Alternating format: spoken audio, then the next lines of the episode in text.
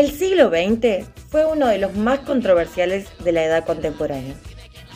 Guerras, alianzas, avances en la ciencia y en la medicina, la economía tomando posición como eje del orden político y social, la urbanización a gran escala y las nuevas tecnologías serán causas esenciales para entender su importancia histórica e incluso comprender las problemáticas de las distintas sociedades hasta hoy.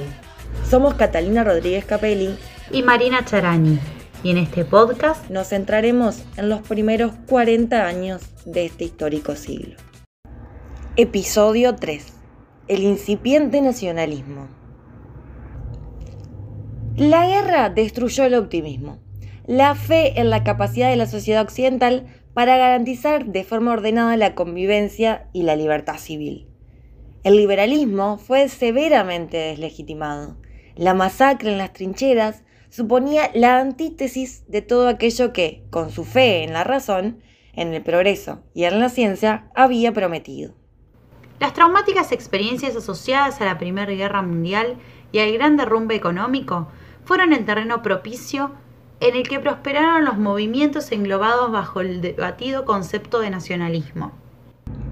Al regresar del frente, los excombatientes no recibieron el reconocimiento de sus compatriotas y al mismo tiempo, en el marco de la crisis y la agitación social, les resultó muy difícil reincorporarse a una vida normal. Los excombatientes se sintieron defraudados y encontraron en el fascismo una respuesta a sus ansiedades y básicamente una organización que les ofrecía la posibilidad de canalizar los sentimientos y las energías gestadas en el frente de batalla. El fascismo nació oficialmente el 23 de marzo de 1919 en el mitin convocado por Benito Mussolini, periodista y agitador sindical. Recogieron sentimientos de frustración al tiempo que asumieron la violenta negación de las promesas de progreso basadas en la razón enunciadas por el liberalismo y el socialismo. Fomentaron y canalizaron, mediante sus actos festivos, y sus liturgias la conformación de un nuevo culto político, un régimen totalitario que se diferenciaba del liberalismo, del socialismo y de la democracia. Su política lo que hizo fue apuntar a integrar material y culturalmente a la clase obrera. El fascismo es contrario al socialismo, el cual reduce e inmoviliza el movimiento histórico en la lucha de clases e ignora la unidad del Estado que puede reunir a las clases armonizándolas en una sola realidad. El fascismo procuró institucionalizar la relación entre el poder público y el privado. Y al proceder de este modo, siguió un camino distinto al de las democracias occidentales. Por lo general, defendió un sistema corporativo que integra los distintos grupos y clases sociales bajo la dirección de un mismo partido y este sería capaz de acabar con la lucha de clases. El Estado corporativo considera que la empresa privada, la esfera de la producción, es el instrumento más útil y efectivo para el interés de la nación en vista del hecho de que la organización privada de la producción es una función de interés nacional. El organizador de la empresa es responsable ante el estado de la dirección dada a la producción.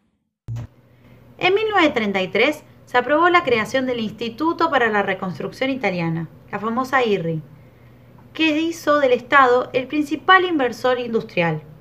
Para 1939, este organismo controlaba tres de las grandes siderurgias del país, algunos de los mejores astilleros, la telefónica y la distribución de gasolina, las principales empresas de electricidad y las más importantes líneas marítimas y las incipientes líneas aéreas. La dirigencia fascista utilizó su creciente poder económico para concretar sus objetivos políticos.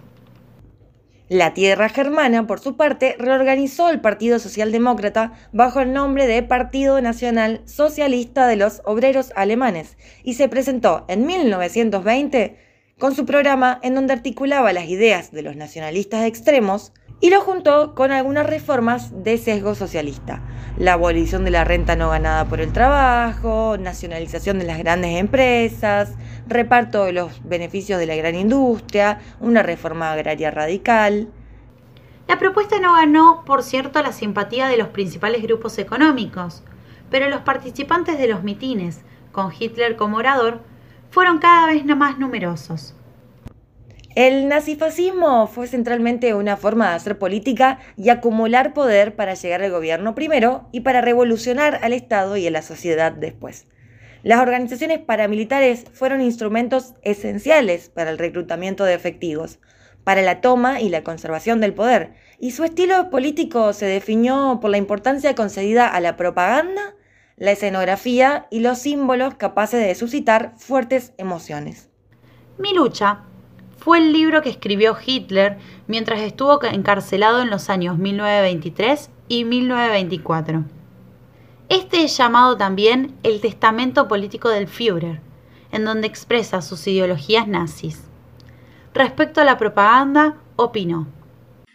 El fin de la propaganda no es la educación científica de cada cual, y sí llamar la atención de la masa sobre determinados hechos, necesidades, etc., cuya importancia sólo de esta forma entra en el círculo visual de la masa.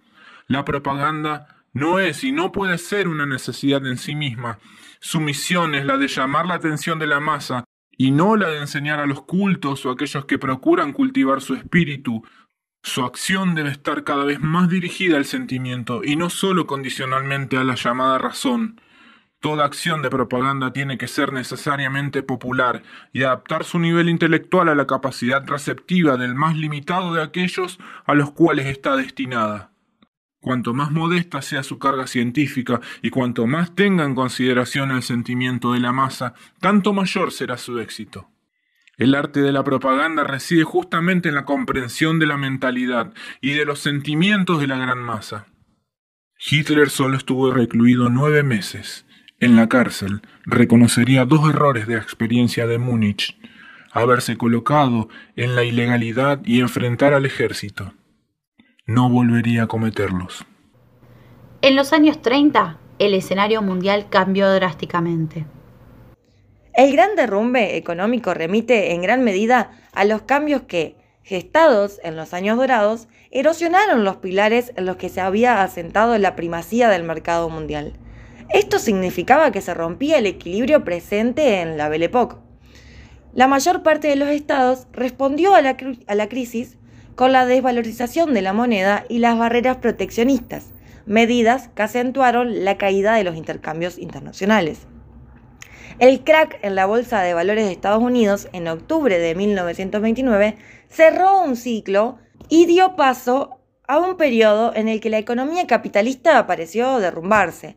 Después de más de un año de espectaculares incrementos de los precios de las acciones, estos cayeron abruptamente en gran medida como resultado de la especulación, pero en última instancia como expresión de las contradicciones del sistema capitalista a pesar de todos los esfuerzos de los gobiernos, el patrón oro se derrumbó. Sin lugar a dudas, el ingreso de Hitler en la Cancillería alemana en 1933 fue un factor decisivo. Desde su aparición política, manifestó su decisión de repudiar los términos del Tratado de Versalles. A lo largo de ese año, la rapidez y la profundidad de los cambios que afectaron al Estado y a la sociedad alemana fueron asombrosas. La transformación se concretó en virtud de una combinación de medidas pseudolegales, terror, manipulación y colaboración voluntaria. Mussolini avanzó menos que Hitler en el proceso de fascistización del Estado y tampoco alcanzó el grado de autonomía que ostentó Hitler. Mussolini tuvo que compartir la cúspide del poder con el rey y debió convivir con una iglesia católica muy fuerte. Recordemos que el Vaticano se encuentra en Roma. Será a principios del año 1938 en donde Hitler había alcanzado su mayor cuota del poder cuando avanzó sobre los espacios de poder aún en manos de los conservadores, la cúpula del ejército y el Ministerio de Relaciones Exteriores. Con el ejército organizado por la SS, el 1 de septiembre del año 1939 invadirá Polonia y dará inicio a la Segunda Guerra Mundial.